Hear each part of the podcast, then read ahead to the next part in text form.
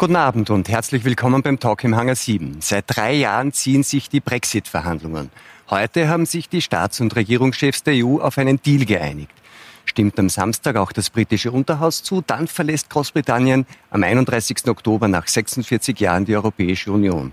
Was bedeutet der Brexit für Österreich? Wie wird er die EU verändern? Und wie berechtigt ist die Sehnsucht nach dem Nationalstaat? Unser Thema heute, Brexit statt Brüssel gehört die Zukunft der Nation. Ich freue mich auf diese Gäste.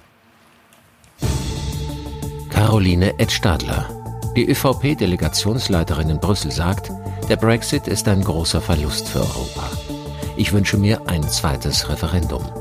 Hans-Hermann Hoppe. Der Ökonom begrüßt den Brexit. Statt der EU brauchen wir ein Europa der tausend Lichtensteins. Stefan Juncker. Der Psychologe warnt. Ohne die EU werden wir viele Konflikte nicht mehr gewaltfrei lösen. Alexandra Rybinska. Die polnische Journalistin kritisiert, Brüssel mischt sich zu sehr ein. Wir wollen wieder frei entscheiden. Lee Turner, der britische Botschafter in Österreich, sagt, die politische Integration Europas war ein Fehler. Eine Wirtschaftsunion hätte gereicht. Herr Turner, wo ein Wille ist, ist auch ein Deal. Wir haben einen, das hat der Kommissionspräsident Juncker heute Mittag gesagt. Als britischer Botschafter in Österreich haben Sie sich gefreut über diese Nachricht? Es, äh, ich habe mich sehr gefreut eigentlich. Wir, ich bin seit drei Jahren in Österreich und ich habe seit drei Jahren sehr viel mit Brexit zu tun gehabt. Ich habe das öfters erklärt. Und ich habe immer wieder gesagt, ich hoffe, dass wir auf ein gutes Deal kommen. Und wir sind auf ein gutes Deal gekommen. Also ein Deal, was für beide Seiten gut ist. Und ich hoffe, dass wir dann am 31. Oktober die EU mit diesem guten Deal dann verlassen werden. Geordnet. Jetzt ist es so, Sie sagen, es ist ein guter Deal. Haben Sie die Details gelesen? Es gibt ja viele in Großbritannien, die sagen, eigentlich ist der noch schlechter als der, den Theresa May verhandelt gehabt hat. Was ist denn besser an dem Deal als an dem, den Frau May ausgehandelt hatte? Dann muss man sofort in die Details gehen. Also ich will Ihre Zuhörer nicht langweilen. Ja, aber, aber gibt es so ein großes Ding, wo Sie sagen, daran sieht man, dass der besser ist und die, die sagen, der ist eigentlich schlechter, haben nicht recht. Kann man das an einem Ding festmachen? Also zum Beispiel, dass ganz Großbritannien jetzt in einem Customs Union sein wird, also Großbritannien und Nordirland zusammen. Und es wird kein ähm, Weiterbleiben von Großbritannien und Nordirland in gemein Europä gemeinsamen europäischen Customs Union, also mhm. Zollunion. Jetzt ähm, am Samstag wird entscheidend sein, ob das Unterhaus zustimmt. Ähm, glauben Sie, dass das stattfinden wird? Man hört jetzt, dass eigentlich noch ziemlich viele Stimmen fehlen, dem Premierminister, um den Deal durchzubringen. Erwarten Sie eine Zustimmung? Boris Johnson hat klar gesagt, dass er erwartet, dass er problemlos eine Mehrheit im Unterhaus bekommen wird. Und Sie glauben, dass er recht hat? Der ist mein Premierminister, also der muss der recht hat immer recht. Frau Stadler, Sie ähm, haben immer zum Ausdruck gebracht, dass Sie eigentlich auf ein zweites Referendum und damit auch auf einen, also mit dem Ergebnis des zweiten Referendums, auch auf einen Verbleib Großbritanniens in der Union hoffen. Ist mit dem heutigen Deal das vorbei für Sie oder hoffen Sie weiter? Nun, zunächst, ich muss sagen, ich äh, bedauere es zutiefst und zwar seit Bekanntwerden des Referendums, dass Großbritannien tatsächlich, und es wird natürlich jetzt immer wahrscheinlicher, aus der Europäischen Union ausscheiden wird. Und ich habe persönlich gesagt, äh, ich denke, es hat sich mittlerweile sehr viel getan, auch in der Gesellschaft in Großbritannien. Und es ist ein persönlicher Wunsch von mir gewesen. Ich habe während der Ratspräsidentschaft, wenn man mich gefragt hat, habe ich gesagt, Brexit will probably never take place. Also er wird vielleicht gar nie stattfinden. Das war wahrscheinlich auch der Wunsch, der, der, Wunsch der, der Vater des Gedankens war. Ja, so ist es. Und den Aber haben Sie nach wie vor, oder ist das jetzt? Naja, es ist ein, eine demokratische Entscheidung gewesen in Großbritannien. Es äh, gibt natürlich schon viele, die auch sagen, es war eine entsprechende Kampagne hier am Werk, die letztlich dazu geführt ist, hat und letztlich muss man sagen, am Tag nach dem Referendum konnten es ja viele in Großbritannien selbst nicht glauben. Man ist den Weg dann gegangen mit den ganzen bekannten Regierungswechseln und wir haben in der Europäischen Union, insbesondere während der österreichischen Ratspräsidentschaft, uns ja intensiv mit dem Thema auseinandergesetzt. Und es hat auch ein Positives, weil es hat gezeigt, dass die 27 EU-Staaten der Europäischen Union in diesem Punkt ganz einig waren, nämlich wenn wie es darum gegangen ist, eine, ein Austrittsabkommen zu verhandeln mit dem Wechsel an der Spitze zu Boris Johnson ist es für mich auch immer wahrscheinlicher geworden, dass er das durchziehen wird. Er hat die Notwendigkeit gehabt, hier nachzuverhandeln. Das Ergebnis liegt am Tisch, aber es ist damit sozusagen eine Etappe, eine wesentliche hin zum Brexit geschafft, wenn man so will, aber es ist noch nicht äh, das Ergebnis sind da. Sind und wahrnehmen sehr kritisch gegenüber dem Agieren von Boris Johnson. Müssen, muss man nicht jetzt sagen, eigentlich hat er es besser hingekriegt als Frau May, weil er hat ein Abkommen. Naja, man soll den Tag nicht vor dem Abend loben, hätte ich an dieser Stelle gesagt, Wegen um Samstag, bei einer Phrase zu bleiben. Ja, es, ist, es geht um den Samstag, es geht um die Zustimmung im Unterhaus und wir haben ja mittlerweile schon drei Abstimmungen dort erlebt, die negativ ausgegangen sind. Und insofern ist eine wesentliche Etappe noch vor uns liegend, vor den Briten liegend. Und dann gibt es ja natürlich auch noch die nächste Hürde im, im Europäischen Parlament. Wobei, die da muss ich sagen, äh, da gehe ich auch eher davon aus, dass das unproblematisch ja. sein wird. Herr Hoppe, ähm, jetzt verlässt also mit einiger Wahrscheinlichkeit Großbritannien die Europäische Union. Finden Sie das gut? Ja, ich finde das sehr gut. Ich hätte mir gewünscht, es hätte ein No-Deal-Brexit gegeben. Ähm, Was wäre daran besser gewesen? Ähm, weil dann der Bruch mit der EU als einer Fehlkonstruktion deutlicher geworden wäre, als er das gegenwärtig wird. Ich nehme an, dass aufgrund der Tatsache, dass eine Rezession in Europa droht, die großen Firmen in Europa ihre eigenen Regierungen bedrängt haben, nicht außer Acht zu lassen, dass Großbritannien die zweitgrößte Wirtschaftsmacht in Europa ist und aus diesem Grunde in letzter Minute noch ein irgendwie gearteter Deal zustande gekommen ist, wobei ich zugeben muss, dass ich nicht weiß, ich saß den ganzen Tag im Flugzeug, worin im Detail dieser Deal bestehen soll. Aber ich glaube, dass das auch im, im Großen und Ganzen keinen kein Menschen interessiert, sondern denke, dass wir uns intensiver mit der Frage beschäftigen sollen, ob die europäische Gemeinschaft, so wie sie gegenwärtig aufgebaut ist, überhaupt eine gute Idee war von Anfang an oder ob das nicht ein Verhängnis war, dass man sich auf so etwas eingelassen hat. Und da stimme ich durchaus mit dem Herrn Botschafter überein, dass man eine wirtschaftliche Gemeinschaft hätte irgendwie hinkriegen können, eine Freihandelszone ohne eine politische Vereinigung ähm, damit zu verbinden. Da werden wir dann noch drüber reden, Herr Juncker. Ähm, sind Sie wahrscheinlich enttäuscht, dass das erste Mal ein Land, nämlich Großbritannien, die Europäische Union verlässt. Sind Sie aber nicht vielleicht auch froh darüber, dass dieses Tauziehen und dieses Hin und Her mit diesem Deal, wenn es denn am Samstag zu einer Zustimmung kommt, auch vorbei ist? Ich wäre froh dann, wenn ich wüsste, dass irgendwas Integratives in Großbritannien passieren könnte, was tatsächlich die großen Spaltungen, die in diesem Land sind, wieder ein Stück weit auffangen kann. Also das, das, egal wie das mit dem Brexit jetzt weitergeht, sind da diese Spaltungen in diesem Land und ich sehe keine integrativen Ansätze, die es schaffen würden, die Menschen wieder so zu integrieren, dass sie äh, sich wieder gut in die Augen gucken können und gemeinsam an einem Strang gut, ziehen. Die Spaltung, wie Sie sie nennen, ist ja da. Wenn, es jetzt zum Beispiel so gekommen wäre, wie Frau Edstadler sich das gewünscht hätte, dass es noch ein Referendum gibt, dann ist ja die Frage, ob die Spaltung überwunden wäre. Dann hätte man wahrscheinlich gesagt, Sie verstehen sich ja als Demokratieaktivist, dass man sagt, ist es wirklich eine gute Idee, so lange abstimmen zu lassen, bis einem das Ergebnis passt. Ne? Diese Art von Abstimmung gleichzusetzen mit Demokratie halte ich eh nicht so schlau. Also Demokratie zu reduzieren auf Wahlen oder Volksabstimmungen. Bei solcher Art Abstimmungen kommt nicht mehr viel mehr raus als wie bei Meinungsumfragen. Also es zeigt mehr, was, was, was Leute denken, was die Bürger denken, wenn sie nicht die Möglichkeit bekommen, sauber über etwas nachzudenken, in Materie einzutauchen. Insofern halte ich das nicht für ein gutes demokratisches Element. Frau Rybinska, Sie sind aus Polen. Die osteuropäischen Mitgliedstaaten sind ja auch eher skeptisch gegenüber der politischen Union, wie es Herr Hoppe schon angesprochen hat. Finden Sie, ähm, dass das so quasi diese Bewegung unterstützen wird, dieser Brexit, und wie er jetzt zustande kommt? Ganz im Gegenteil. Polen ist äh, sehr unzufrieden mit dem Brexit. Das heißt, für die polnische Regierung ist das keine gute Nachricht, da Großbritannien ein privilegierter Partner Polens ist äh, und äh, waren ja äh, die britischen Tories und die polnische Regierungspartei Recht und Geist, sie sind ja in derselben Gruppe im Europäischen Parlament. Und das heißt, sie glaube, verlieren einen Partner. Sie verlieren einen wichtigen Partner, der ihnen es auch erlaubt hat, sozusagen die Beziehung mit Deutschland und Frankreich auszubalancieren. Und das fällt natürlich weg. Das ist für die polnische Regierung nicht günstig. Ähm, Großbritannien war ein wichtiger Partner in der NATO und so weiter. Das bleibt da natürlich. Aber das ist für die polnische Regierung keine gute Nachricht. Und bis jetzt verhält sich die die polnische Regierung so, dass sie sagt, wir unterstützen den Brexit nicht, aber wir sagen den Briten auch nicht, was sie machen sollen. Das heißt, die Briten haben entschieden, Sie wollen die Europäische Union verlassen und wir müssen das respektieren, ob es uns nun gefällt oder nicht. Und ich glaube doch, dass äh, Wahlen und Abstimmungen doch der Kern der Demokratie sind. Äh, ohne die gibt es einfach keine Demokratie. Da stimme ich mit Ihnen nicht überein.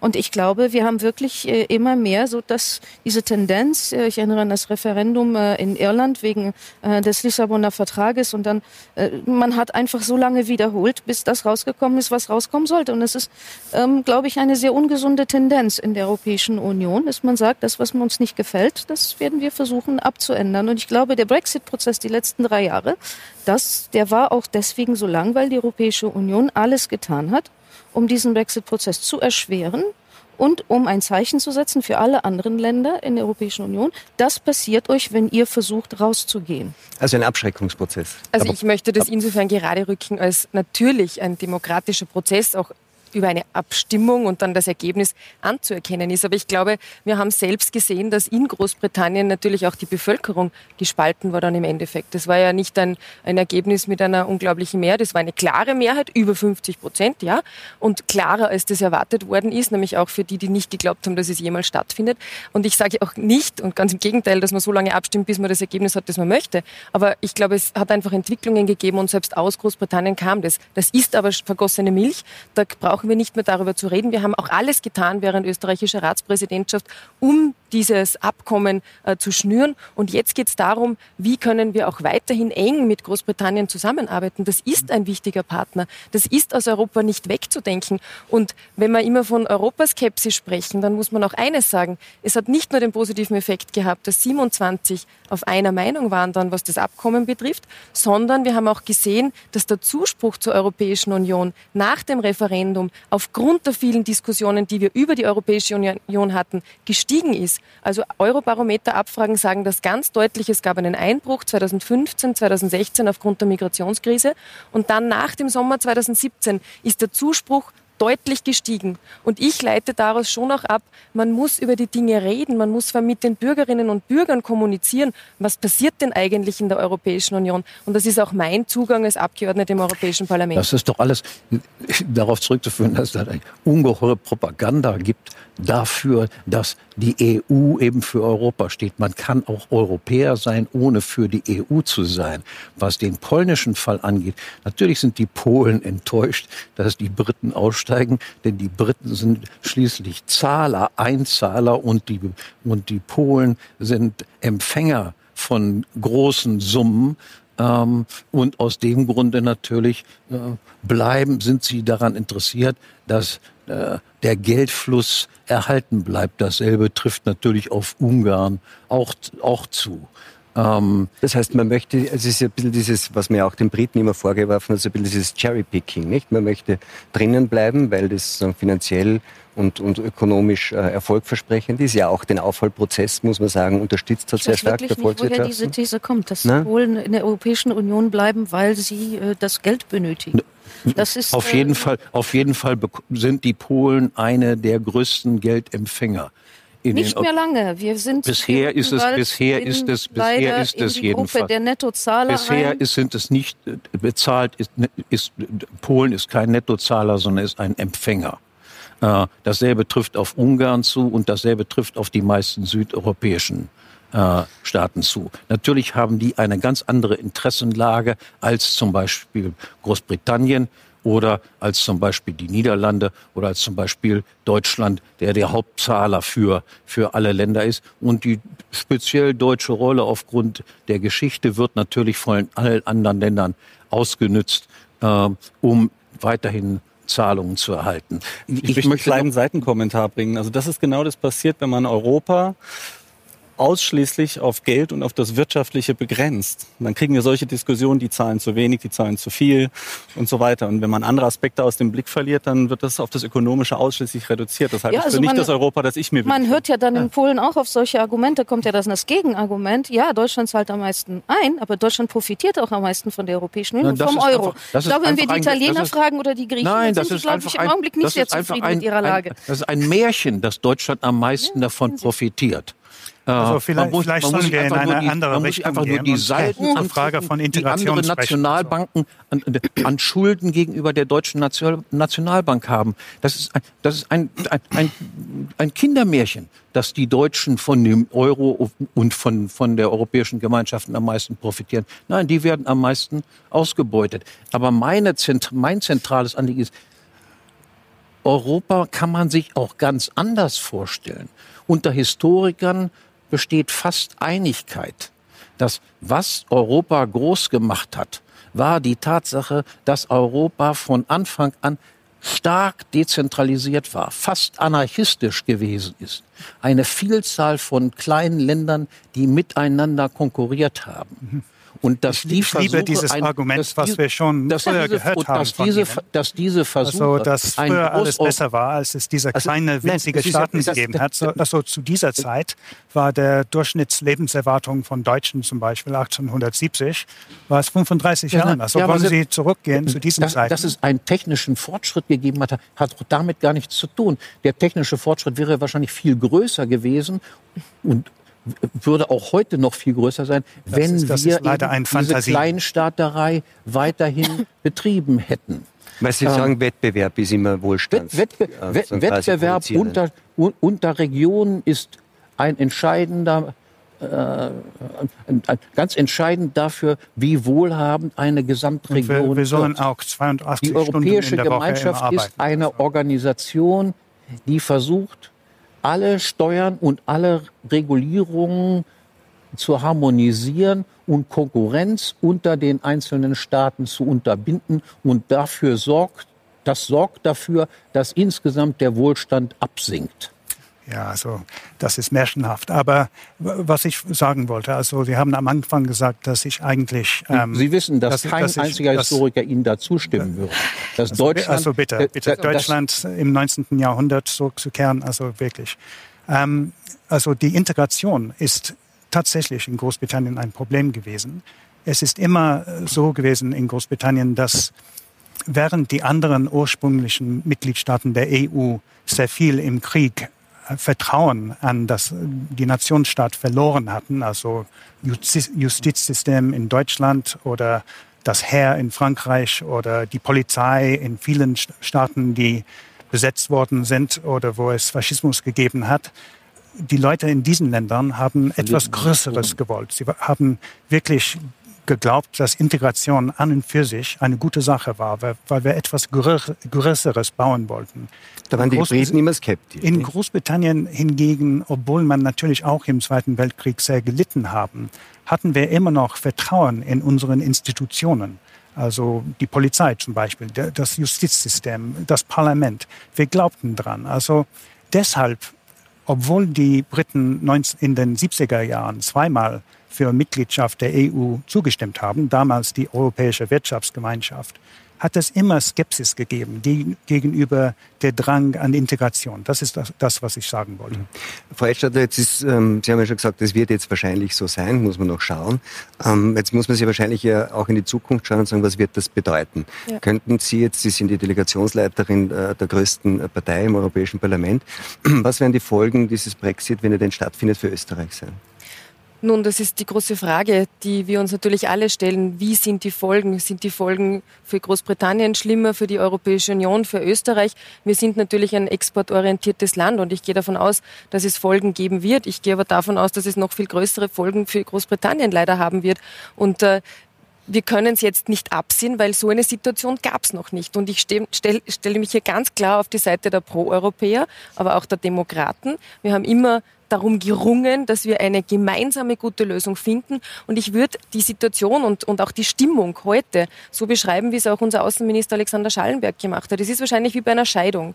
Man weiß, man hat sich auseinandergelebt, es gibt Differenzen, ähm, man streitet zuerst, man rauft sich zusammen, es gibt die Möglichkeit jetzt einer einvernehmlichen Lösung. Ich finde das ist Bild schön und trotzdem leiden die Kinder darunter. Das Aber wird Sie immer sagen, so bleiben. Das kann man noch nicht wissen. Also wenn wir bei dem Scheidungsbild bleiben, ja. dann nehme ich an, dass die meisten Ehepartner, die dann sich doch entschließen zur Scheidung, schon ein bisschen drüber nachdenken, was ja. denn dann passiert ist und sich nicht von der Situation überraschen nein, nein, lassen. Aber, aber also was waren denn die Vorbereitungen, die man in der österreichischen Politik getroffen hat? Man wird ja irgendwie Szenarien entwickelt haben. Womit rechnet man? Also wir haben uns zum Beispiel ganz konkret vorbereitet, wenn es zu einem Hard Brexit kommen sollte, was dann an Notwendigkeiten besteht, gesetzlich zu ändern, damit zum Beispiel Briten, die in Österreich leben, hier nicht mit Nachteilen konfrontiert sind, dass die nicht von heute auf morgen eigentlich keinen aufrechten Aufenthaltstitel haben, weil sie nicht mehr Bürger der Europäischen Union sind, sondern damit Drittstaatsangehörige. All diese Gesetze haben wir schon beschlossen im letzten Jahr, um vorbereitet zu sein. Und noch einmal, wir wissen es heute immer noch nicht, wie es ausgeht, aber die Chance ist groß, dass wir einen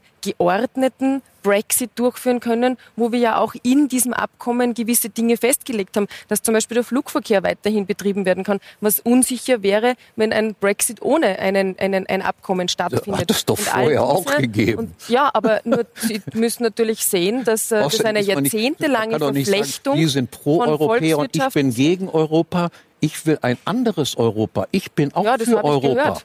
Ja, aber dann darf man nicht sagen, ich bin pro Europäer dann Woraus automatisch ich folgt, bin, dass ich ein Anti-Europäer bin. Ich bin pro Europäische Union. Ja, und da, dazu stehe ich ganz klar. das ich ist sage was anderes aber auch, als pro Europäer zu sein. Das bin ich auch. Ja, ich bin selten noch auf einem Podium gesessen, wo sozusagen jemand das so differenziert hat. Wenn ich sage pro Europäisch, dann meine ich, ich bin Aber das ist doch eine interessante Union. Frage, die Herr Hoppe gestellt hat, wollte ich Ihnen auch stellen, Herr Dörner, weil ja, ähm, kann man eigentlich ähm, auch Europäer sein, ohne dass man für die Europäische Union ist, sagt Herr Hoppe. Also natürlich ist äh, die Europäische Union nicht dieselbe Sache wie Europa, das ist klar. Ähm, Großbritannien ist europäisches Land und bleibt europäisches Land. Und wir als Volkswirtschaft von 67 Millionen Leute mit einem Durchschnittseinkommen so ähnlich wie Österreich oder Deutschland, ähm, wir wollen weiterhin eine tiefe und breite Beziehung zu äh, der Europäischen Union, also zu den 27, wie wir das öfters sagen. Und das heißt, alles, was wir tun können, sagen wir äußere Sicherheit, da können wir sehr viel zusammen leisten. Innere Sicherheit, also Terrorismusbekämpfung und äh, Kriminalitätsbekämpfung können wir viel, vieles tun. Bildung, Forschung sind alle Gebiete, wo wir als enger Kollege oder enger Freund von der Europäischen Union zusammenarbeiten wollen. Und ich wollte nur sagen zu Frau Edstadler, also wir sind sehr dankbar, dass äh, Österreich erstens als äh, Vorsitz des, Europäischen, des Europäischen Rat äh, letztes Jahr und dann auch ähm, für unsere Bürger sehr viel getan hat, damit sie weiterhin hier friedlich und in Ruhe leben können. Es gibt noch ein paar Details, wo wir nicht ganz zufrieden sind, aber wir arbeiten dran mit unseren österreichischen Freunden. Ich möchte nur mal den Psychologen ansprechen, weil das ist ja schon äh, interessant, diese Frage, kann man auch ähm, Europäer oder proeuropäisch sein, wenn man gegenüber der Europäischen Union als Institution, als supranationales Gebilde skeptisch ist? Das ist ja schon auch ein Teil dieser Spaltung, oder? Die Sie angesprochen haben, dass man sagt, ähm, eigentlich geht es sowas um, um, eigentlich um die Legitimität von Haltungen. Wenn jemand sagt, zum Beispiel, ich finde, die EU ist keine gute Idee, dann ist er Anti-Europäer. Also ich finde das schon krass mit dem Begriff, ich bin Europäer oder ich bin es nicht so ein bisschen lapidar dahin zu spielen. Wenn ich sage, ich bin Europäer, dann hat, sagt das was aus über meine Identität, zu was ich mich massiv zugehörig fühle. Und, Aber ähm, hängt das ab von der, von der, von der, jetzt vom institutionellen Geflecht der EU? Das hängt ein Stück weit davon ab. Wenn ich mir mal anschaue, was gute Freunde ausmacht, ist, dass sie sich gegenseitig in Geiselhaft nehmen durch kleine Geheimnisse und Verletzlichkeiten. Ich vertraue darauf, wenn ich meinem Freund was anvertraue, dass er mich nicht offenbart und er vertraut darauf, dass ich das Gleiche tue. Ähnlich ist es mit Nationen. Wenn Nationen sich gegenseitig abhängig machen, eben nicht nur wirtschaftlich, sondern in vielerlei Hinsicht verschmolzen und verflechtet sind, dann tun sie sich gegenseitig nicht weh. Und deswegen ist einfach die europäische Integration, die wir haben, ob das jetzt eben mit den Vorläuferstadien Montanunion, EWG, EU ist, oder der heutige Stand äh, ist einfach eine ganz großartige Garantie, auf etwas zurückzublicken, was mir ein Netz gibt. Und darauf vertraue ich. Ich habe eine Kindheit erlebt im Kalten Krieg und dann wurde es eigentlich immer nur noch besser dann wurde es immer nur noch besser. Und deswegen ist es, muss ich sagen, ein echt harter Schlag, jetzt zu erleben, dass ein Land die Europäische Union verlässt. Und das verbinden Sie mit und der Und das verbinde ich mit meiner Identität als Europäer. Ich bin in eine europäische Identität mehr und mehr reingewachsen, zusammen mit den Entwicklungen in Europa. Die war ja nicht da äh, und ich bin einfach nur reingeboren worden, sondern das hat sich mit mir zusammen entwickelt. Und das empfinde ich als für meine Identität einen schweren Schlag, muss ich, muss ich tatsächlich sagen. Jetzt ist es ja so, dass die, dass die Europäer stolz sind auf ihre Größe und auch auf ihre Vielfalt, aber es gibt auch immer mehr Menschen, die finden und die das Gefühl haben, dass dieses Europa, nämlich das institutionelle Europa, ihre kulturelle und, Identität und, und, und nationale Identität auch gefährdet. Vielleicht schauen wir uns dazu kurz was an. 28 Mitgliedstaaten, 24 Amtssprachen, 512 Millionen Menschen. Diese Vielfalt will die Europäische Union vereinen. Doch das Ziel, eine europäische Identität zu schaffen, kann spätestens mit der Migrationskrise für gescheitert erklärt werden. Vor allem die osteuropäischen Visegrad-Staaten wollen sich nicht länger dem vermeintlichen Diktat aus Brüssel beugen. Einer Vertiefung der Union über einen gemeinsamen Markt hinaus stehen sie skeptisch gegenüber. Sie warnen davor, dass die kulturellen und nationalen Eigenheiten der Mitgliedstaaten durch den Brüsseler Zentralismus und Regulierungswahn immer stärker bedroht werden. Um dies zu verhindern, bräuchten die Nationalstaaten wieder mehr Freiheiten und Kompetenzen. Frau Rybinska, die Visegrad-Staaten wurden angesprochen. Ähm, diese, Sie haben es auch schon angesprochen, dass ähm, ein Land wie Polen, das groß ist, auch wirtschaftlich stark ist, sich dann durch diesen deutsch-französischen Zentralismus auch etwas an den Rand gedrückt, ähm, etwas von oben herab, nicht auf Augenhöhe ähm, behandelt fühlt. Was kann man denn oder was wollen Sie denn dagegen unternehmen? Was wollen wir dagegen unternehmen? Also ich glaube, es gibt schon äh, Ideen, äh, die kamen auch von den Visegrad-Staaten, Vorschläge zur Reform der Europäischen Union. Ich glaube, diese Warschauer Erklärung, äh, die übrigens verfasst wurde äh, angesichts der äh, Migrationskrise und dann kam dieses Quotenregelung und die Visegrad-Staaten haben sich dem widersetzt und haben doch auch eigene Vorschläge gemacht, äh, wie man zu einem Europa der Nationen sozusagen stärker zurückkehren kann. Ich möchte aber ganz klar unterstreichen, also es gibt in Europa nichts anderes als Nationalstaaten. Das ist eine Tatsache. Wenn man sich anschaut, Frankreich ist ein Nationalstaat, Deutschland ist ein Nationalstaat. Wir haben nur Nationalstaaten in Europa. Alles andere, das sind Traumgebilde. Das heißt, es gibt einen Integrationsprozess in der Europäischen Union und der Lissabonner Vertrag, der zum Beispiel äh, die Mehrheitsabstimmung äh, im Europäischen Rat eingeführt hat, ist so ein Schritt in diese Richtung. Aber natürlich äh, ist das ungünstig für Länder wie Polen, für all die Länder, die schwächer sind politisch und wirtschaftlich. Denn wenn es eine Mehrheitsentscheidung gibt, dann wird man überstimmt. Und wenn man sagt, wir wollen eine gemeinsame Außenpolitik zum Beispiel führen und auch da äh, nach Mehrheit, einfacher Mehrheit abstimmen, wessen Außenpolitik ist das dann? Weil es ist keine europäische Außenpolitik, sondern es ist die Außenpolitik der Länder, die es schaffen, sich zusammenzutun und eine Mehrheit zu entwickeln.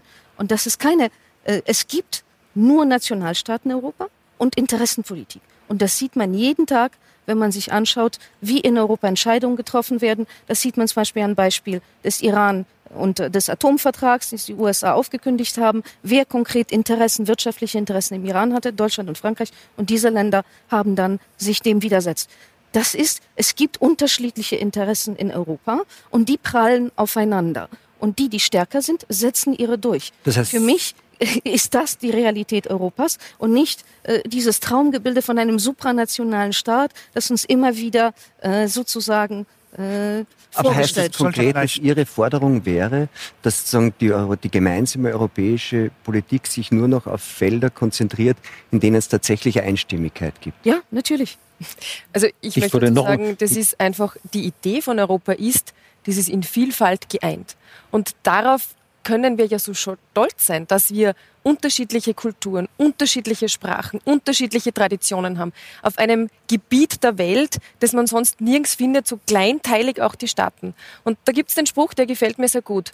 Alle Staaten Europas sind klein, nur manche wissen es noch nicht. Und wenn wir in der Welt auch eine Rolle spielen wollen, dann werden wir das nicht alleine tun als Deutschland, als Österreich, auch nicht als Frankreich, sondern dann müssen wir gemeinsame Politikbereiche entwickeln und auch gemeinsam stark auftreten. Ein Beispiel. Aber wenn einzelne Mitglieder das nicht wollen, was wollen. macht man dann? Zwingt man die Also ich sage Ihnen ganz klar, wenn zum Beispiel in Venezuela äh, eine Krise ausbricht, ein Regime plötzlich vom Militär unterstützt wird, ja, die Bevölkerung mit Menschenrechtsverletzungen konfrontiert ist, die Menschen Hunger leiden, Medikamente nicht ins Land gelassen werden, Hilfstransporte nicht. Und das bricht aus. Und dann dauert es mehrere Tage, bis sich einzelne Staaten der Europäischen Union dazu zu Wort melden. Da frage ich mich, ob es nicht besser ist, sich zusammenzusetzen, zu überlegen, wie gehen wie wir bei damit der Migration um, und schnell, wie bei der und dann auch gemeinsam einen, wo man ein, dann mit einer Stimme zu sprechen. Deutschland einfach äh, eine Lösung gefunden hat, ganz alleine, ja, ohne die, die Partner zu fragen dann anderthalb Millionen Menschen gekommen sind und man im Nachhinein dann hingegangen ist und, ja, aber das war genau und dann gezwungen hat, wie Länder wie Polen und andere, die keine, die keine Flüchtlinge aufnehmen wollten, durch diese, äh, durch diese Quotenregelung dazu zu zwingen und dann noch Strafen angedroht hat. Und also, dann die ganze Rhetorik, die dann hinten, äh, hinter, hinterhergekommen ist. Also wie, ich lade mir Gäste ein, dann versuche ich sie den Nachbarn unterzujubeln und wenn die protestieren, dann rufe ich die Polizei. So Zur ungefähr. Migrationskrise so habe ich eine ganz, ganz klare Meinung. Und dann eine Außenpolitik zu machen, so wie Amerika. Irgend, wenn irgendwas nicht passt, wird, wird eingegriffen. Ähm, ich würde noch weitergehen als, als das, was Sie angedeutet haben, dass Europa natürlich ein, äh, ein Kontinent ist, der aus Nationalstaaten besteht, aber wir müssen uns darüber im Klaren sein, dass es im Grunde genommen auch die Nationalstaaten, die es in Europa gibt, durch Krieg entstanden sind. Man muss sich nur gucken, die, die Vereinigung Deutschlands im 19. Jahrhundert ist durch Krieg erfolgt. Und genau die diesen Krieg die, haben wir die, überwunden die durch ein gemeinsames Europa. Nein, die Vereinigung Italiens ist auch durch, durch einen Krieg entstanden. Und Deutschland als ein nicht vereinte Staat ist der das Land geworden, was sozusagen zum Land der Dichter und Denker geworden ist. Italien zu dem Zeitpunkt, als es nicht vereinigt war, ist ein bedeutendes Land gewesen, viel bedeutender als es heute, als es heute ist. Wir müssen also nicht nur die Nationalstaaten sollen sozusagen ihre eigene Politik verfolgen können, sondern die Regionen innerhalb der einzelnen Staaten müssen ihre, Polit ihre eigene Politik verfolgen. Und was, was Ihr Punkt war vorhin, dass es Konflikte gibt. Ja, die Konflikte werden doch gerade dadurch geschürt, dass bestimmte Länder anderen Ländern etwas aufdiktieren. Das, was weiß ich, nehmen wir nur den Fall von Deutschland. Das Warum, warum müssen die Bayern die miserable Politik, die in Berlin gemacht wird, durch Finanz, Demokratie durch Finanz, ist nichts für Weicheier. Aus, Demokratie, unterstützen. Demokratie warum sucht nicht nach der besten ein, Lösung. Ein Land, was Lass mein Argument bringen. Ich habe Ihr Argument Land, gehört, Herr Hoppe. erfolgreich ist, unterstützen. Ich habe Ihr Argument warum? gehört. Die europäische Integration ist absolut eng und undenkbar eng verbunden mit der Demokratie. Und Demokratie heißt, nicht die beste Lösung zu finden, sondern eine Lösung, hinter der alle stehen. Nein, und Demokratie ich sehe, lassen Sie bitte ausreden, Sozialismus. Ich sehe ein großes Demokratiedefizit in Europa. Demokratie ist die beste Möglichkeit, Unterschiedlichkeit zu organisieren. Nein. Demokratie und, und äh, Kompromissfindung heißt nicht, dass alle super zufrieden sind, Nein, sondern dass alle, lassen mich aushören, ist das Problem. ausreden, dass alle gleich unzufrieden sind. Und das muss man erstmal aushalten. Demokratie heißt, ich höre mir ihre Meinung an und muss es aushalten, dass sie eine andere Meinung haben. Das heißt, die Zumutung, die da drin steckt. Und dafür sind wir teilweise im Moment leider, wie ich sehe, nicht mehr so reif. Mhm. Und ich wünsche uns diese Reife, dass wir lernen, Kompromisse zu schließen, nicht um die beste Lösung zu finden, sondern Lösung, die wir alle mittragen. Kompromiss heißt ja dann eben doch, dass das alles mitgetragen wird. Wenn Frau die, die Mehrheit sagt, entscheidet wenn, doch. Wenn, wenn, wenn, wenn sozusagen die, die großen Staaten über die über andere oder über die kleineren entscheiden wie, und die können das nicht mittragen, dann wird es ja erst schwierig. Entschuldigung, nicht? aber das ist nicht der Abstimmungsmodus in der Europäischen Union dass die Großen etwas entscheiden und die Kleinen werden dann mitgezogen. Na, selbstverständlich ist das, das der, ist Abstimmungsmodus. der Abstimmungsmodus. Aber das ist das, was, das, hinten was faktisch kommt. Ich glaube, es gibt grundsätzlich ein Problem. Äh, ich glaube, unsere westlichen Nachbarn verstehen manchmal nicht so recht die Befindlichkeit der Polen und der Osteuropäer allgemein. In Westen Europas ging die Geschichte 1945 zu Ende, in unserem Fall 1989. Mhm. Ja, wir haben Souveränität wiedererlangt. Alles, was national war, was patriotisch war, war im kommunistischen Polen verboten. Im kommunistischen Polen bin ich aufgewachsen. Und wir holen das alles jetzt nach. Wir erfreuen uns unserer Souveränität. Wir haben erst angefangen, ich glaube, seit 20 Jahren kann man sagen, unser Staat funktioniert gut. Wir haben Institutionen, dauerhafte Institutionen geschaffen und es ist, fällt uns schwer, diese Souveränität einfach so ja. wieder abzugeben. Und ich glaube, dieses Verständnis gibt es nicht unbedingt bei unseren westlichen Nachbarn. Und ich würde mir davon. etwas mehr dieses wünschen etwas mehr. Es spricht keiner davon, dass man Souveränität abgibt, sondern es, es geht darum, dass wir in einer Gemeinschaft sind und dass wir gewisse Themen auch nur gemeinsam lösen können. Bleiben wir bei der Migrationskrise. Das ist etwas, was uns jetzt immer noch beschäftigt, wo wir auch 2015, 2016 einen entsprechenden Vertrauenseinbruch erlitten haben gegenüber der Europäischen Union, weil es eben keine gemeinsame Lösung gab. Das kann doch Und jedes glaube, Land alleine lösen. Ich glaube, ach so.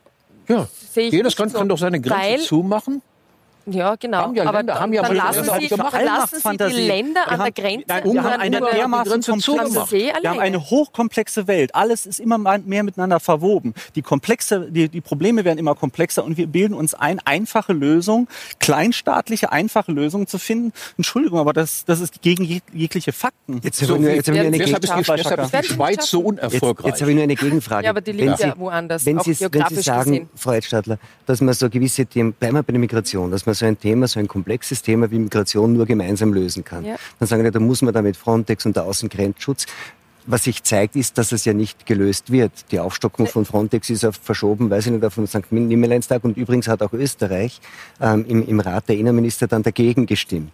Also das klingt dann schon ein bisschen so, dass man sagt, wir, wir können es nur gemeinsam lösen. Das heißt, wir nationalen Politiker sind dem Schneider und gemeinsam wird es dann aber nicht gelöst. Also ich weiß, dass ich vielleicht jetzt hier auf dem Podium nicht äh, von allen die Zustimmung dafür bekomme, aber ich sage ganz klar, eine Migrationsfrage können wir nicht aus Österreich, nicht aus Polen, nicht aus Deutschland, nicht aus Ungarn alleine lösen, sondern dann brauchen wir das, wofür die Europäische Union steht, nämlich für eine verpflichtende Solidarität und eine gemeinsame Verantwortung. Sie können ja nicht im Ernst davon ausgehen, dass Sie die Staaten, die am nächsten und am, an der Außengrenze liegen, einfach mit dem Problem alleine lassen. Na, sondern Selbstverständlich ich- können die das lösen. Ita Italien Ich könnte sehe- jede, Aber was jedes, heißt- ich- sehe- ich jedes möchte jetzt nachfragen, ankommt, was heißt das? Wenn der Herr Hoppe mich ausreden. Ja, lassen Letztendlich, was würde, heißt verpflichtende Solidarität? Dass jeder- wir sind ja nicht das Zielland der jeder- Migranten. dass die jeder- fahren ja dann bei genau. Nacht und Nebel weiter nach Deutschland. So Sollen wir die mit Maschinengewehren deshalb, nein, und genau deshalb im Rahmen der verpflichtenden Solidarität? Wenn Sie mich ausreden Ja, lassen würden, bitte. dann würde ich Ihnen gerne sagen, wie ich es meine. Es muss jeder Mitgliedstaat einen Beitrag leisten. Die einen nehmen Asyl, also Asylwerber auf, so wie zum Beispiel Deutschland und auch Schweden das gemacht hat, wie Österreich das in einer großen Anzahl gemacht hat. Andere schützen die Außengrenze, was auch notwendig ist. Das trifft die Länder, die an der, an der Außengrenze auch liegen. Die brauchen aber auch die Solidarität und Unterstützung der anderen, weil die werden das auch nicht alleine lösen können, wie wir das jetzt auch sehen bei den Überfahrten und bei den Seenotrettungen.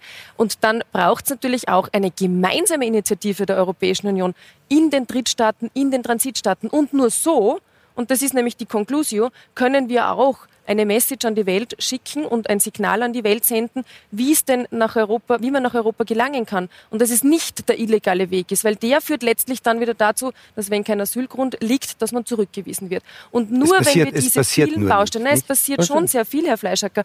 Äh, die Kommissionspräsidentin, die designierte und vom Parlament schon bestätigte äh, Ursula von der Leyen, hat ein ganz klares Programm vorgelegt. Und einer der Ja, das, Schwerpunkte das haben Kommissionspräsidenten vorher auch gemacht. das ist nur aber, nicht passiert. Ja, aber wir haben jetzt die Chance für einen Neustart in den Punkten, wo wir einfach nicht weitergekommen sind. Und ich bin bei Ihnen, da gebe ich Ihnen recht, bei der verpflichtenden Verteilungsdebatte.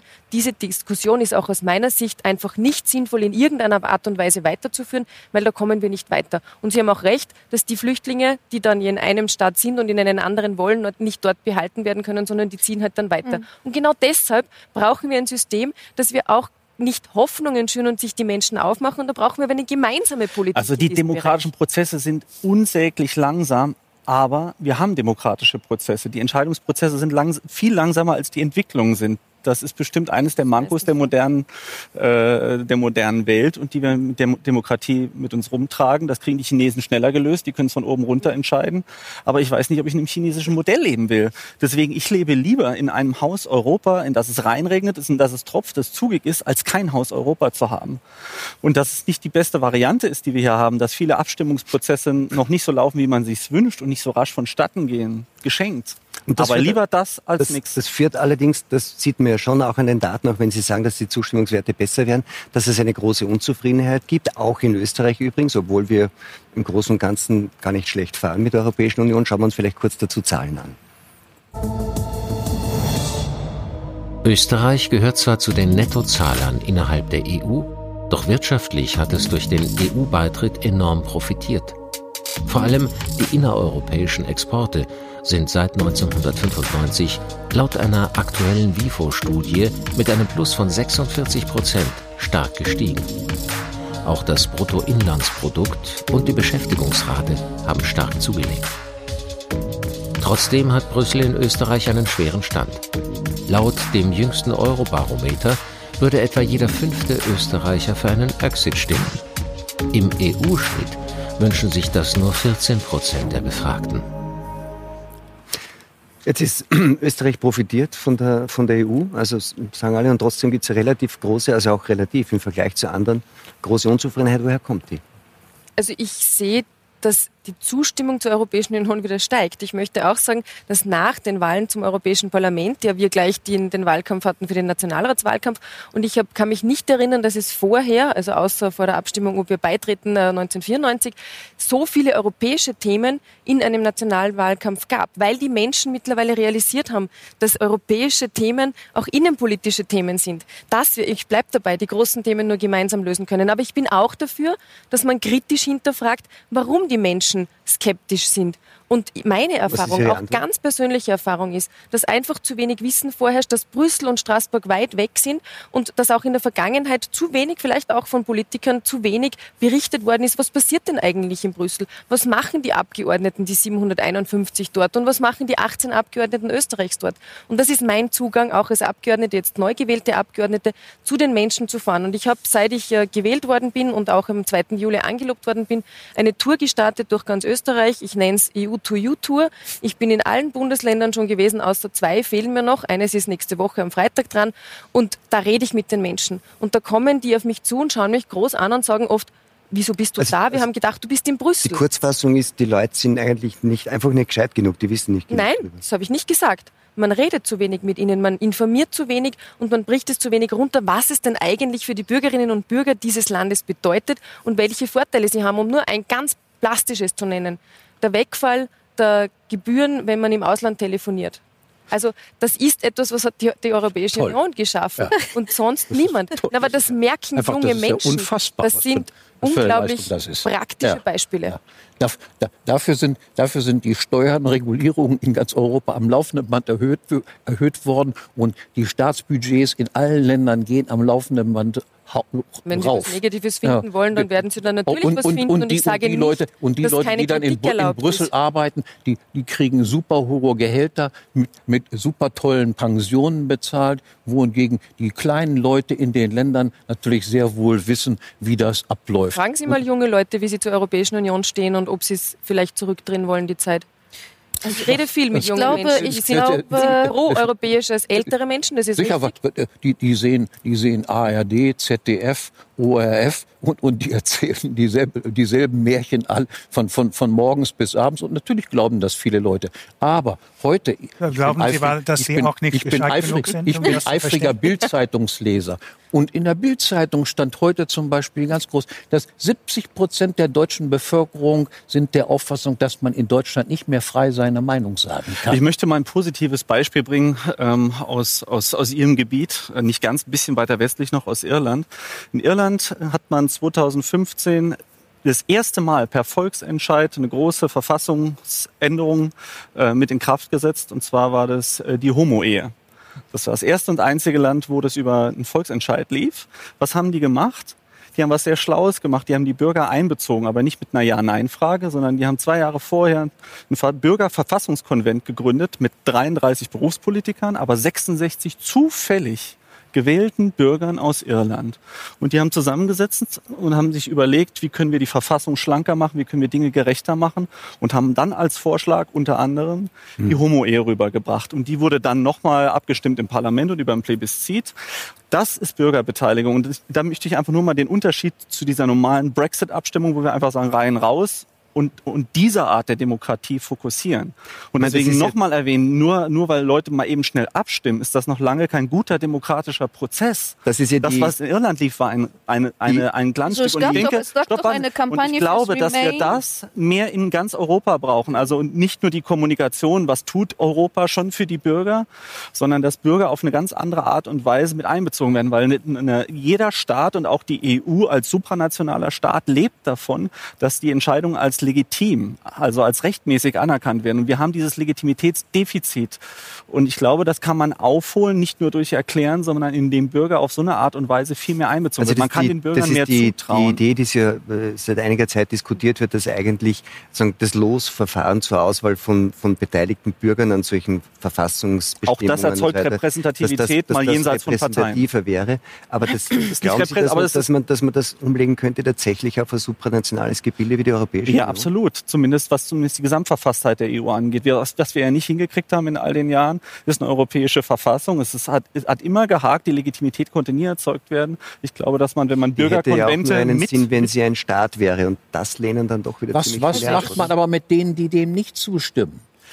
Das- das ist das werden Tolle die an der Demokratie ist Nein, nicht- nein, das ist das ist, das, stopp, stopp. das ist das Defizit der, Wir- der wir können zwei- Demokratie. wir- wir können zwei Da muss man Dezentralisierung Absolut. haben. Pass auf, wir haben, die ein, wir haben die britische Variante, the winner takes all, so setzt sich auch das Unterhaus zusammen. Wir können aber auch eine andere Variante wählen, in der man sehr, sehr genau guckt, dass die Minderheiten nicht zu kurz kommen. Und dann sind wir wieder beim Thema Kompromiss. Nein, da sind Kompromiss wir ist beim nicht Thema. Dezentralisierung. Nein, da sind wir nicht bei Herr Dezentralisierung. Hoppe Gucken will ja keinen Kompromiss. scha- schauen Sie, wenn, wenn, wir, wenn, wir, wenn wir sieben Füchse... Sie machen ja keinen Kompromiss. sieben Füchse, Sie haben die Mehrheit und dann, dann Herr Hoppe, die Mehrheit setzt sich durch. Wenn wir sieben Füchse und drei Hasen hinsetzen und lassen die darüber abstimmen, was es zum Mittagessen gibt, dann geht das nicht gut aus für die Hasen. Ja, deshalb und die ist ja- deshalb Demokratie ist- ist eben nicht nur ein Mehrheitsentscheid, sondern muss immer auch die Minderheiten mit einbeziehen. Deswegen sind die Prozesse einfach langsam, mühevoll, aber sie sorgen verdammt nochmal für Frieden. Und auf dem Kontinent also da werden- wir Sie sind wirklich alle sehr optimistisch, weil ich glaube, wo- worüber wir noch gar nicht gesprochen haben, ist, warum eigentlich in den letzten Jahren Populisten so stark geworden sind. Das ist zum einen die natürlich die Migrantenkrise, die Migrationskrise und Das zum anderen, zum anderen, nein, zum anderen ist es die Finanzkrise. Das heißt, bislang war Europa ein Erfolgsmodell, ein positives Modell. Die Leute, die Bürger waren überzeugt, dass ihre Kinder, nächste Generation es besser haben wird. Hm? Es steigt immer, das Lebensniveau steigt. Und das Zweite war äh, Sicherheit. Die Europäische Union war ein sicherer Ort. Und dann hatten wir die Migrantenkrise, wir hatten terroristische Anschläge im Herzen Europas, einen nach dem anderen. Und durch die Finanzkrise, wenn Sie heute, ich habe solche Umfragen gesehen, äh, in verschiedenen Fernsehsendern in verschiedenen Ländern. Leute sagen, ich glaube, junge Leute, ich werde, ich werde schlechter dastehen als meine Eltern. Und ich glaube, das ist die Krise, durch die die Europäische nee, Union im stopp. Augenblick Also ich geht. höre- ich höre Und Ihre ich glaube, Erzählung. Das alles, wovon nee, ich, nee, ich nee, will, nee, nee, Demokratie ist alles wunderbar. Aber ich glaube, das ist eine Kernfrage. Ich möchte ein faktisches. Gegenargument bringen. Sie erzählen die Geschichte, als die, die Ausländer kamen und dann und die Wirtschaft ist eingebrochen und dann kommt der Nationalstaat. Wenn Sie sich mal angucken, wie es in der gesamten westlichen Welt aussieht, werden Sie feststellen, dass, die, dass der Populismus und der Nationalismus die gesamte westliche Welt befallen hat. Und da haben wir andere Strukturen. Also wir müssen nach anderen Gründen suchen. Und ich Nämlich? würde, ich, ich würde äh, als Hypothese zum Beispiel aufstellen, dass die Welt einfach sich sehr, sehr schnell wandelt, äh, exponentielles gesteigertes Tempo.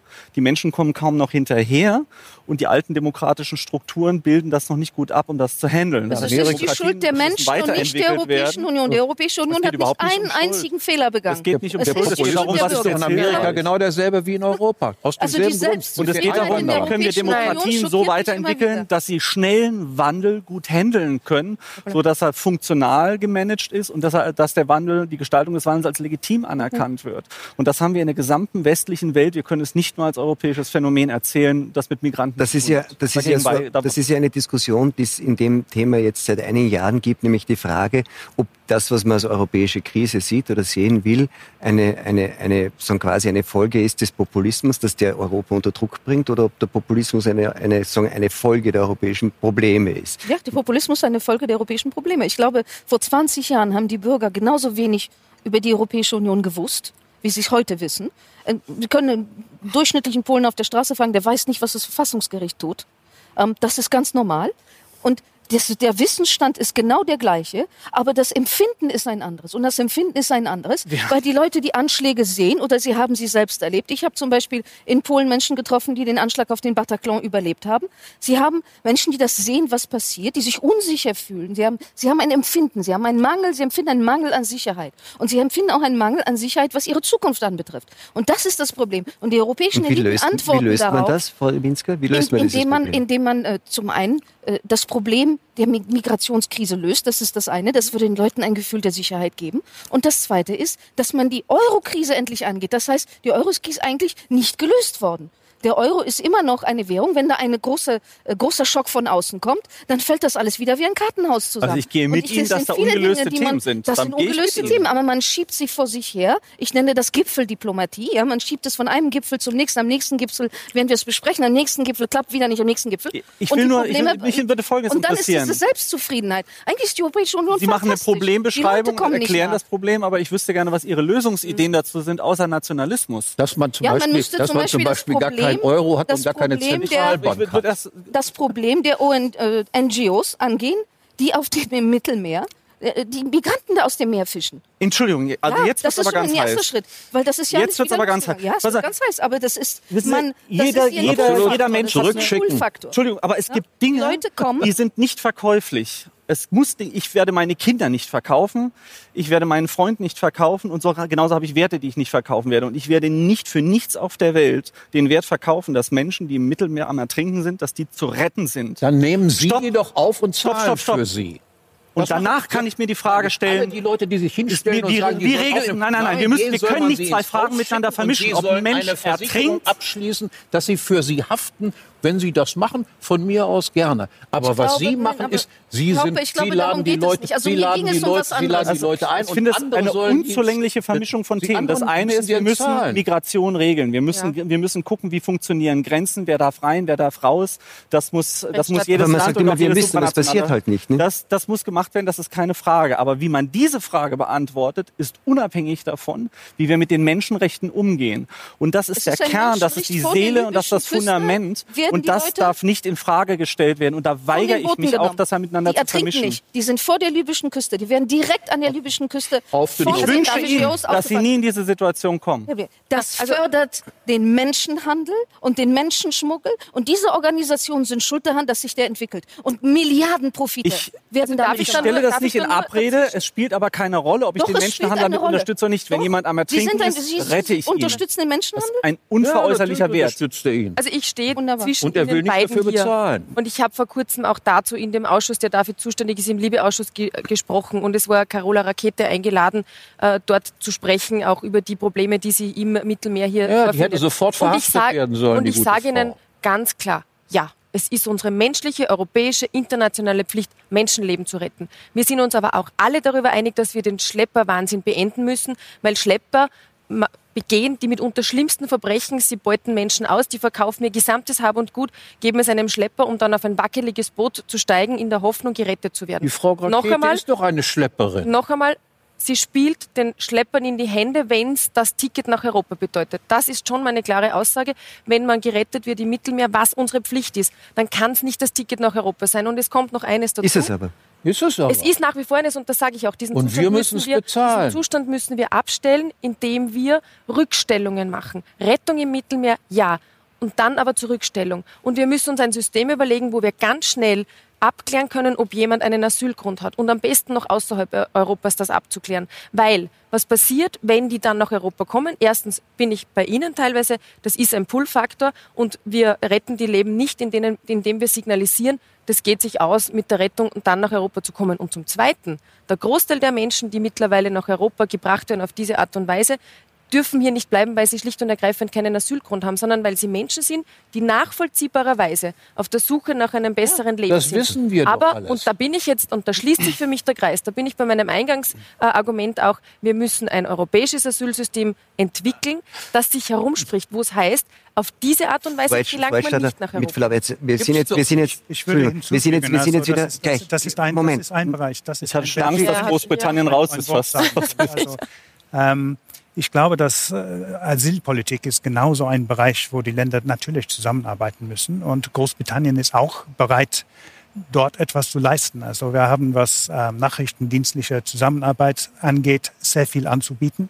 Wir können diese Asyl- und ähm, Migrationspolitik vom Anfang an anschauen. Also man muss in den Ländern anfangen, woher diese Leute kommen, um diese Länder besser entwickeln zu lassen, damit sie nicht so arm sind, damit sie nicht auswendig nach, nach uns kommen wollen.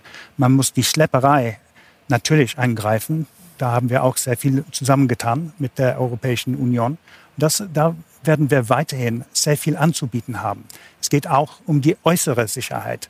Also es kann nicht sein, dass die Europäische Union ohne Großbritannien weiterhin sich verteidigen will. Es muss sein, dass Großbritannien dort auch eine Rolle spielt. Und da, da, dazu sind wir bereit. Jetzt, jetzt haben wir eine Migrationsdebatte geführt gerade und das finde ich sehr interessant, wenn man sagt, und Sie sagen und alle sagen, und das ist seit 2015 so, also die Nationalstaaten können das nicht alleine lösen, man muss, also Außengrenzen, alles, was wir jetzt durchdiskutiert haben, nur sehen die Menschen in Europa seit fünf Jahren, dass zwar immer alle sagen, man muss und Europa muss muss, aber es passiert nicht. Nichts. Ist es nicht verständlich, dass dann in den Nationalstaaten man sagt, okay, wir haben also über Schengen, wir haben so quasi ähm, Notwendigkeiten auch des Grenzschutzes, was ja so eins der wichtigsten Aufgaben eines Staates ist, delegiert in ein Vertragsgebiet. Die, die Vertragspartner können, wollen, was immer, das nicht einhalten. Wir müssen es doch wieder selber machen. Das ist doch genau der Grund, warum immer mehr Menschen sagen, Leute, alle sagen uns, das muss Europa, Europa macht nicht werden wir selber machen müssen. Ne? Die Vision von Europa ist ein Europa ohne Binnengrenzen und ich sage ganz klar, diese Vision, da wollen wir wieder hin, das wollen wir wieder leben, weil jetzt haben wir an einzelnen Grenzen einfach Kontrollen, weil die Nationalstaaten oder Mitgliedstaaten auch sagen, wir müssen ja die Sicherheit unserer Bürgerinnen und Bürger gewährleisten. Daher, Außengrenzschutz muss etabliert werden. Ich sage noch einmal, bis 2024 Aufstockung auf 10.000 äh, Mann Frontex ist auch im Programm von Ursula von der Leyen. Und ich bin bei Ihnen, ich bin selbst ein unglaublich ungeduldiger Mensch. Mir geht das alles zu langsam, aber trotzdem mit der neuen Kommission haben wir eine Chance, dass wir das Thema neu angehen, dass wir einzelne Teile auch aus diesem Bereich neu aufsetzen, damit nicht eben eine Verteilungsdebatte wieder zustande kommt, sondern diese gemeinsame Verantwortung, diese verpflichtende Solidarität, wo jeder seinen Beitrag leistet. Bis 2024, da, hat man, da können ja wieder, zwei, wieder da. 20 Millionen ja, ja, ja, auf freiwilliger Basis. Ich bin auch nicht glücklich darüber. Auf freiwilliger Basis, aber sie kommt irgendwie durch die Hintertür schleichend wieder zurück, weil man eben nicht weiß, was man machen soll ansonsten. Ja? Australien ist, hat das äh, Problem äh, Italien gelöst, ist unter enormem einfach. Druck, Griechenland ist unter Jedes enormem Boot Druck durch die Migranten. Also Fertig. man weiß nicht, was man, das Problem ist ja jetzt da. Aber haben Sie 2011 fing es ja an. Wie viele Jahre sind schon vergangen? Acht Jahre. Und immer noch ist keine Lösung in sich. Das ist, man Haben hat es auch am Anfang gar nicht ernst genommen. Teilen Sie die, die, sagen, den Optimismus von Frau Edstadler, dass mit der neuen Kommission das besser werden könnte? Ich bin leider, was die Europäische Union anbetrifft, überhaupt nicht mehr optimistisch, leider. Also ich bin natürlich auch dafür, dass man gemeinsame Lösungen mhm. findet. Das sind doch alles Aber das, abgehalfterte das, Politiker das, in den Einzelstaaten, die man da hinschickt. Über die letzten Jahre Danke. hinweg, am Anfang der, der, der Krise in 2011, wo die überhaupt nicht ernst genommen wurde, man das abgewiegelt hat. Also es ist so viel schiefgelaufen, dass ich wirklich nicht mehr den Glauben habe, wenn es eine Frage des Glaubens ist, dass das gelöst wird. Aber ich wollte auch gerade anmerken, es ist interessant, dass einer der Gründe, warum Großbritannien aus der EU ausscheiden und warum diese Brexit-Entscheidung gefallen ist, sind, glaube ich, die Polen.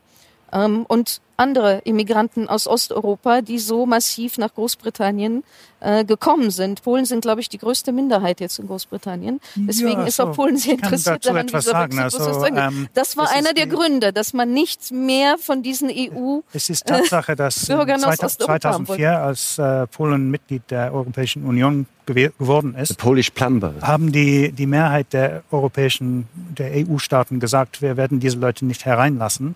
Und nur Großbritannien und ich glaube auch Schweden haben gesagt, ja, die können sofort kommen. Äh, es sind viel mehr gekommen, als wir erwartet haben. Also 1,4 Millionen ja. Polen, glaube ich, und sehr, äh, viele anderen aus anderen äh, Ländern der neuen EU-Mitgliedstaaten. Diese Leute waren in Großbritannien eigentlich sehr willkommen. Also die, die benehmen sich gut, sie sind äh, gut qualifiziert, sie sind im Allgemeinen sehr geliebt, sie bringen, bringen tolle Essen mit. Also mhm. es sind viele Gründe dafür. Ähm, aber natürlich, also sie haben sich überall in Großbritannien verbreitet und ähm, in Länder, in kleinen Städten, die nicht dazu gewöhnt sind, dass es äh, viele Ausländer ja. gab, war es plötzlich schwierig, eine Operation im Krankenhaus zu bekommen oder eine, eine Sozialwohnung zu bekommen. Aber ähm, ich würde nicht sagen, dass das Hauptgrund war für Brexit. Also ähm, Natürlich ist Migration in Großbritannien sowie in an, praktisch allen Ländern eine, ein politisches Thema. Ähm, aber die Hauptgründe sind erstens das, was ich beschrieben habe und natürlich die Tatsache, dass wenn das ganze Establishment etwas empfiehlt, wollen die Leute natürlich etwas anderes tun. Ich möchte, ich möchte zum Schluss, also das Establishment empfiehlt und die Leute wollen was anderes tun. Das ist vielleicht ein Stichwort für ein letztes Thema, das ich gerne ansprechen möchte. Einer der großen Vorwürfe gegen Europa ist, dass die europäischen Eliten sehr abgehoben sind und nicht nah am Bürger. Man hat versucht, das durch die sogenannte Europäische Bürgerinitiative zu verbessern und zu ändern. Wirklich gelungen ist es allerdings nicht. Elitär, bürgerfern, undemokratisch. In den Augen vieler Kritiker ist die EU ein bürokratischer Koloss, ohne Bezug zu den Alltagssorgen der Menschen. Mit der Europäischen Bürgerinitiative wollte die EU hier gegensteuern. Die Idee? Europäer sollten sich abseits von Wahlen und Parteien mit ihren Anliegen Gehör verschaffen können. Doch dieses Modell wird kaum angenommen. Nicht einmal zwei Prozent der EU-Bürger haben bislang davon Gebrauch gemacht. Ist doch interessant, Herr Juncker, nicht? Sie haben das ja vorher angesprochen, dass man irgendwie so eine Beteiligung, man müsste ja auf eine neue Weise die, die Bürger einbinden. Dann gibt es eine Möglichkeit und kaum jemand nimmt davon Gebrauch. Wie erklären Sie sich das? Nein, man muss jetzt auch schauen, dass man nicht die ganze Zeit einfach nur EU-Bashing macht. Man darf nicht vergessen, der wichtigste Mensch in, in, in diesem, die auf diesem Kontinent, das bin ich, der Souverän, der Bürger. Und die, die Verantwortung kann ich nicht nur auf die, auf die Profis schieben, sondern jeder, jeder, der am Bildschirm hockt, jeder, der hier sitzt, ist dafür verantwortlich, was wir aus dieser EU machen. Und warum machen Sie doch, das dann nicht? Das ist doch einfach Der, der Souverän tut es nicht, offensichtlich nicht. Der kümmert sich nicht. Ja, weil wir uns vielleicht zu stark an eine, an eine Mediendemokratie gewöhnt haben. Die Debatten finden in Talkshows statt äh, und in Parlamenten, aber nicht mehr auf der Straße. Uns fehlen, wir haben, uns fehlen analoge Chaträume, dass Menschen auf die Straße gehen, mit, wieder sich mit ihren Meinungen gegenseitig zumuten. Die, Ab auf der einzige Staat, der dem an, annähernd nahe kommt, ist die Schweiz, die nicht in der EU ist. Da gibt es Und noch. ich darf mal kurz darauf hinweisen, Und die, die Schweiz ist keine Volksnation, sondern eine Willensnation. Ja, und? Das, die Schweiz ist ein Vielvölkerstaat und hat sich zusammengeschlossen. Wir haben nicht die einzelnen Kantone, sondern die haben sich zu einem supranationalen Staat zusammengeschlossen. Haben sich auch das Argument freiwillig mal- zusammengeschlossen. Es, es gab immerhin einen Krieg 1848. Klar, freiwillig. Aber, so habe ich es mit Europa auch erlebt, dass wir das freiwillig gemacht aber auf haben. jeden, auf jeden Fall gibt es dort eine starke Bürgerbeteiligung.